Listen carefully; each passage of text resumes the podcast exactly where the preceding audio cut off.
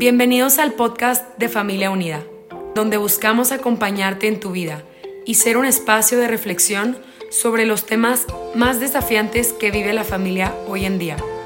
Nuestra misión es acompañar y fortalecer a las familias, ofreciendo medios de formación y consultoría. Gracias por permitirnos llegar hasta ti. Confiamos en que cada episodio será una oportunidad de aprendizaje y reflexión personal. Las opiniones aquí expresadas son exclusivas del autor y no representan la postura de Familia Unida Internacional. En nombre del Padre, del Hijo y del Espíritu Santo. Amén. Ven Espíritu Santo, llena los corazones de tus fieles y enciende en ellos el fuego de tu amor. Envía tu Espíritu Creador y renovarás la faz de la tierra. Oh Dios que has iluminado los corazones de tus hijos con la luz del Espíritu Santo, haznos dóciles a sus inspiraciones para gustar siempre del bien y gozar de sus consuelos. Por Cristo nuestro Señor. Amén. Bueno, un saludito dominguero. Ahora sí, les doy la bienvenida a este podcast de Acompañándote en tu vida que produce Familia Unida. Agradezco muchísimo que me hayan invitado a participar para poder estar con ustedes en este hermoso domingo. Quiero recordar con ustedes que en el podcast pasado hablábamos de cómo estamos ciegos. Y todo en este gran contexto que yo les dije, nuestros cuatro capítulos se llaman De la cruz a la luz y justamente de los últimos domingos de Cuaresma hacia el gran domingo de la Pascua. Y hablamos de cómo definitivamente cada uno de nosotros somos ese ciego. El Señor sabe en nuestra intimidad cuál es nuestra enfermedad, por qué no dejamos que nos ame, por qué no dejamos que nos toque más, por qué no le experimentamos y cómo Él quiere acercarse y a veces hasta físicamente tocarnos y hacer que lo experimentemos. Todo eso fue lo de la vez pasada, en una experiencia muy hermosa, contemplativa, de la curación del cielo. Hoy vamos a dar un pasito más y yo he titulado esta meditación Muertos en vida. Y yo no sé si a ustedes les ha pasado a veces quedarse contemplando a la gente que pasa por una calle muy eh, ocupada, con mucho tráfico, con, con, gente que va y que viene, típico de cuando vamos al centro, aquí en Monterrey, o bueno, la gente que viaja y que dice, no es que esas calles de Manhattan, de Fifth Avenue, y lo vemos en las películas, ¿no? Mucha gente que va, que viene. Y si uno pudiera estar desde una ventana observando tantas personas que van y que vienen, y uno se pregunta, ¿no? ¿Cuántas de estas personas realmente están vivas, ¿no? ¿Cuántas personas pues vamos viendo que están viviendo solo para lo externo, para lo corporal, para la imagen, y tienen almas que están medio muertas, ¿no? Almas que son débiles, almas que no se han nutrido y por tanto están medio como anoréxicas. Y desafortunadamente vivimos en un mundo que tiene muchos cadáveres que caminan en vida, miradas que no traslucen una luz de chispa, una luz de alegría, de trascendencia, sino que van muertos por la vida preguntándose cuál es el sentido de vivir. Y quizás esto es un poco extremo, ¿no? Pero creo que a mí me, me llama la atención ahora que nos acercamos ya al final de la cuaresma, que es un momento que nos ofrece nuestra iglesia como madre para ir muriendo a nosotros mismos, para que Dios viva mucho más en nosotros. ¿Qué tan muerto estoy en esta cuaresma? ¿no? Me he dedicado realmente a que triunfe el amor sobre mi egoísmo me he dedicado a vivir más de la vida de Dios y me he llenado de su gracia y de su luz, o sigo en la muerte porque ni siquiera me confesé, porque sigo viviendo para mí mismo, porque se me olvidó que era la cuaresma. Pero bueno, no importa, mira, no importa si estás muerto o medio muertito, para todos hay esperanza y de eso se trata esta meditación que vamos a, a continuar, ¿no? Haciéndonos en este caminar de la cuaresma. Así que esa es la conexión, ¿no? No solamente estamos ciegos, sino que a veces hasta estamos muertos y para mí la muerte espiritual es más grave que la muerte física. Finalmente la muerte física es una puerta que nos lleva a la vida eterna, pero qué sin sentido y qué tragedia tan grande estar viviendo, pero estar muerto en vida. Y por eso damos un paso más profundo de nuestra sanación, que ya no solo es nuestra ceguera, sino pedirle al Señor que resucite nuestra alma, que pueda tener vida nuevamente en abundancia y no solamente vaya sobreviviendo en este mundo tan materialista que nos ha reducido a tantas cosas superficiales.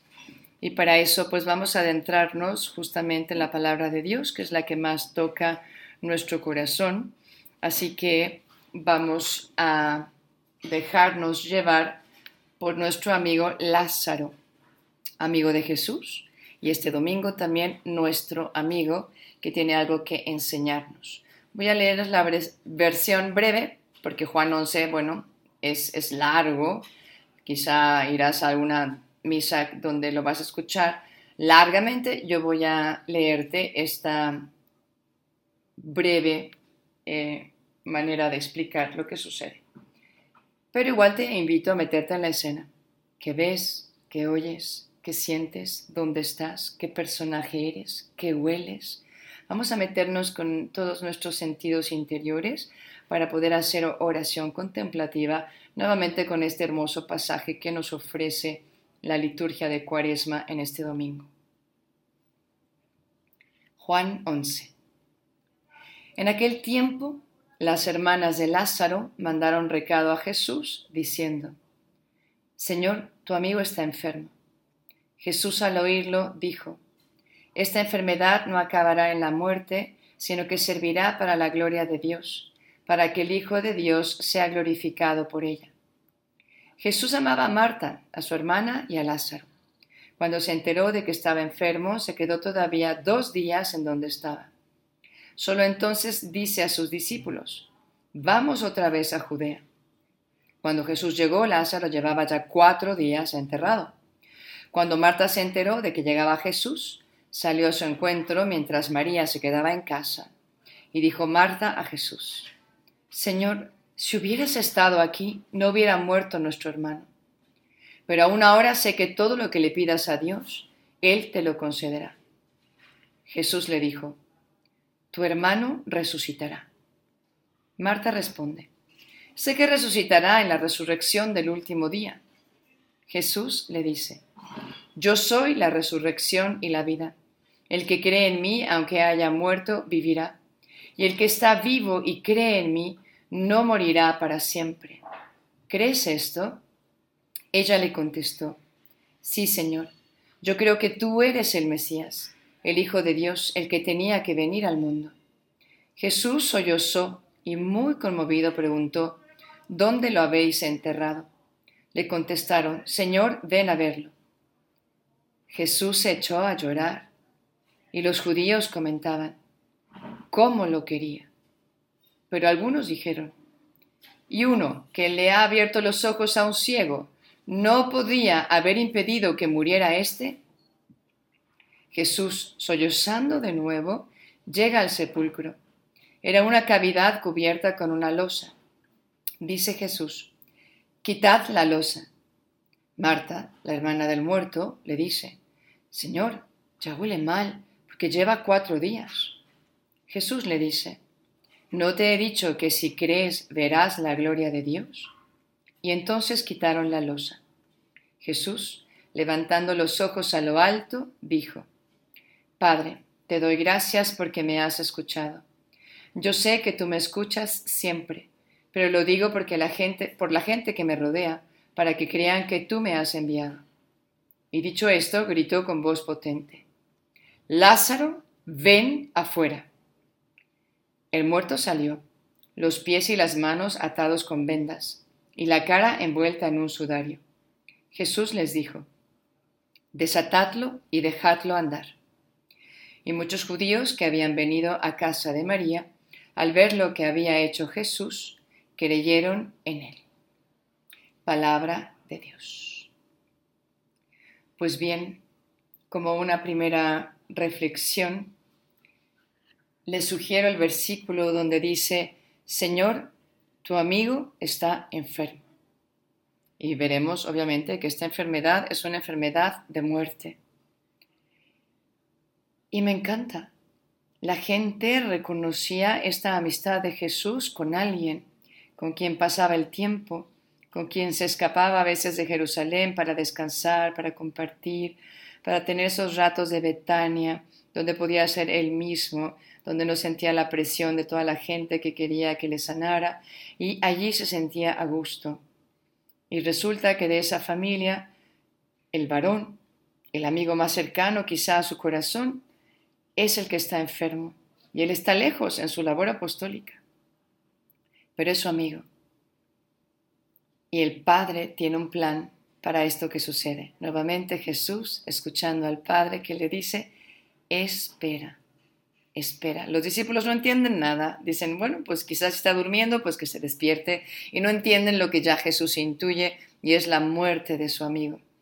Y esperan tres largos días antes de emprender la vuelta a casa. Todo tiene un plan. Pero yo también soy amigo de Jesús. O bueno, quizá esta es la primera pregunta de nuestra meditación de hoy. La gente reconoce que yo tengo una amistad real con Jesús. Le podrían decir en esta meditación, Señor, tu amigo, tu amigo o tu amiga están enfermos de muerte. Y este Jesús, que sabe lo que necesitas, espera. A veces no da la respuesta inmediata y sigue escuchando al Padre para ver qué es lo que te sucede. Y en esta primera reflexión de sabernos amigos íntimos de Jesús, que lo somos, aunque a veces no nos comportamos como tales, también nos preguntamos, ¿cuál es mi enfermedad de muerte? ¿Qué es lo que está haciendo que mi alma muera poco a poco? ¿Qué es lo que me chupa la vida? ¿Qué es esta culpa con la que ya no puedo cargar? ¿Qué es esto que no, no he querido aceptar y me estoy peleando con eso desde hace mucho tiempo? ¿Por qué los criterios del mundo me han matado lo que daba vida a mi ser? ¿Será que por ahí va mi muerte? ¿Será que solo doy entrada a la vida de gracia en ocasiones obligatorias? ¿O tengo esa vida de gracia que es amistad con el amigo íntimo del alma que es Jesús. Como segunda reflexión, es importante saber que esto que nos aqueja, este estar muertos en vida, no es lo definitivo. Esta enfermedad que lleva a la muerte, que quizá traemos a rastras, estas heridas que no nos dejan vivir en plenitud, pueden ser después causa de gloria para Dios sirven para la gloria de Dios, para que Jesús sea glorificado por esto que hoy parece que te aqueja y no tiene solución, pero Jesús, que todo lo puede, Jesús que quiere sanarte a fondo, es el que entra en esta meditación. Es el que te va a gritar con esa autoridad del Hijo de Dios y te dice, suficiente. Y te dice, sal de estas compañías. Sal de este vicio de una vez por todas. Sal de esta enfermedad que solo te acarrea la muerte. Sal de esa manera de ver a las personas. Sal de ese hábito de pecado. Sal de ese vivir de puro activismo o, sal de ese vivir de apariencias y, no vivir un seguimiento radical del Señor. Esta es la segunda reflexión. La autoridad que le da el amor a Jesús ese amor entrañable por ti, ese amigo del alma, y que te dice, fuiste hecho para mucho más. ¿Qué haces viviendo como un cadáver que se pasea por la vida? Yo te he llamado para que tengas vida y vida en abundancia.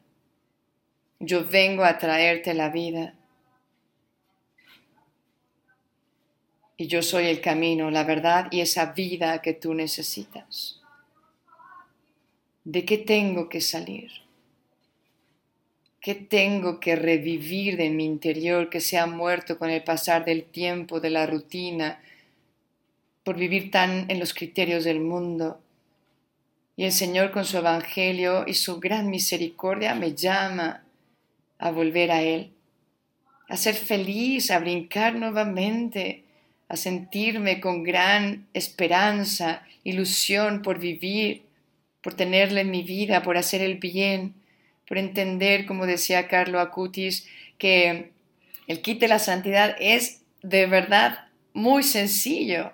La Eucaristía como nuestra pista, autopista hacia el cielo, el rosario en nuestras manos para que María como buena madre no deje que nos despistemos, el vivir amando a Dios con todo el corazón, el alma, la mente, las fuerzas y viviendo para ayudar al prójimo, eso es el kit de la santidad, la radicalidad de una vivencia de vida verdadera a la que nos llama Jesús.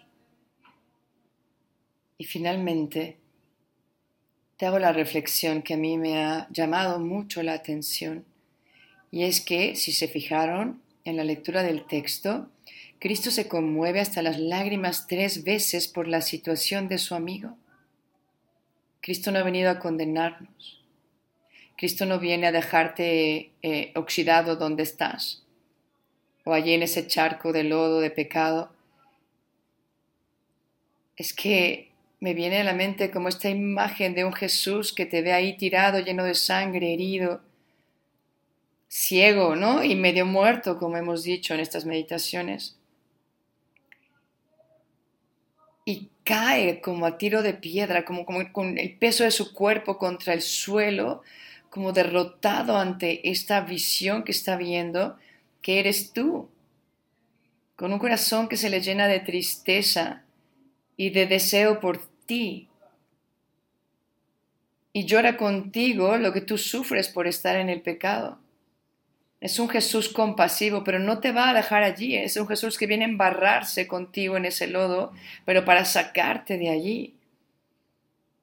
Y solo quiero en este final de la meditación que dejes que Él te cargue, que te reconozcas como ese muerto en vida, que Jesús viene a rescatar y a dar vida en abundancia. Que veas cómo llora contigo, pero para cargarte sobre sus hombros y pagar el precio de tu salvación. Y adivina qué, ya lo ha pagado, con su preciosísima sangre hasta la última gota, con un sufrimiento que no podemos ni tú ni yo imaginar, y te ha perdonado todo, y ya te ha ganado la gracia que necesitas para volver a vivir, para volver a empezar. Así que independientemente de dónde estés, si estás muy muerto o estás medio muerto, yo te invito a escuchar la voz del Señor que te dice, estás hecho para mucho más. Y hoy vengo a llamarte a que tengas mucha más vida, ya que te abras y si has abierto tu corazón un poco, lo abras totalmente, sin dejar resquicio a nada, ni siquiera un poquito de oscuridad, totalmente de par en par esas puertas, sin ningún miedo para dejar que Él venga a resucitarte. Para que podamos contestarle a esos que estaban pasando por la escena y que decían, y uno que ha abierto los ojos de un ciego, ¿no podía haber impedido que muriera? ¿No? Dios nos deja en libertad y, en libertad pecamos y nos morimos a la vida de gracia. Pero Él puede hacer que un muerto resucite, que un muerto reviva y que ese muerto o medio muerto somos tú y yo. Te invito que al terminar esta meditación, en este último rato de silencio, ¿verdad? podamos ver al Señor que nos dice nuestro nombre, imagínatelo, de verdad gritando ese nombre, y te dice, ven afuera. ¿Qué significa eso para ti? Y luego vuelve con esta autoridad mirándote a los ojos y vuelve a decir, desátalo, desátala y déjala andar. Es casi como si Jesús le dijera al enemigo, lárgate ya de esta vida, porque yo he venido para que tenga vida y para que no solamente ande, ¿verdad? Para andar, sino para que vuele en las alturas de la santidad. Desátale y déjale andar. Ahora sí les recuerdo que en este camino de la cruz a la luz, ya sea esta Pascua que está a nada de llegar, nosotros todavía tenemos otros dos capítulos que ver el último domingo de Cuaresma, podríamos así considerarlo, ese domingo de Ramos, el siguiente, veremos este título que se llama Quiero ser Dios.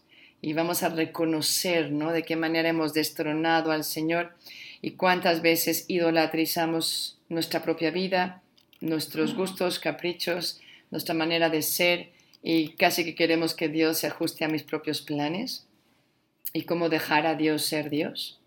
Y luego terminaremos con ese último podcast que se llama Identidad Gloriosa, donde reconoceremos lo que somos como personas redimidas y ciudadanos del cielo. Así que no se lo pueden perder. Yo les espero, les agradezco muchísimo el haber estado aquí y espero verles la siguiente semana. Me despido dejándoles mi cariño, mi oración, para que en este cerrar ya de la cuaresma pongamos todo el corazón y todo el alma para poder vivir de una manera muy profunda nuestra Semana Santa. Dios me los bendiga. Bye bye.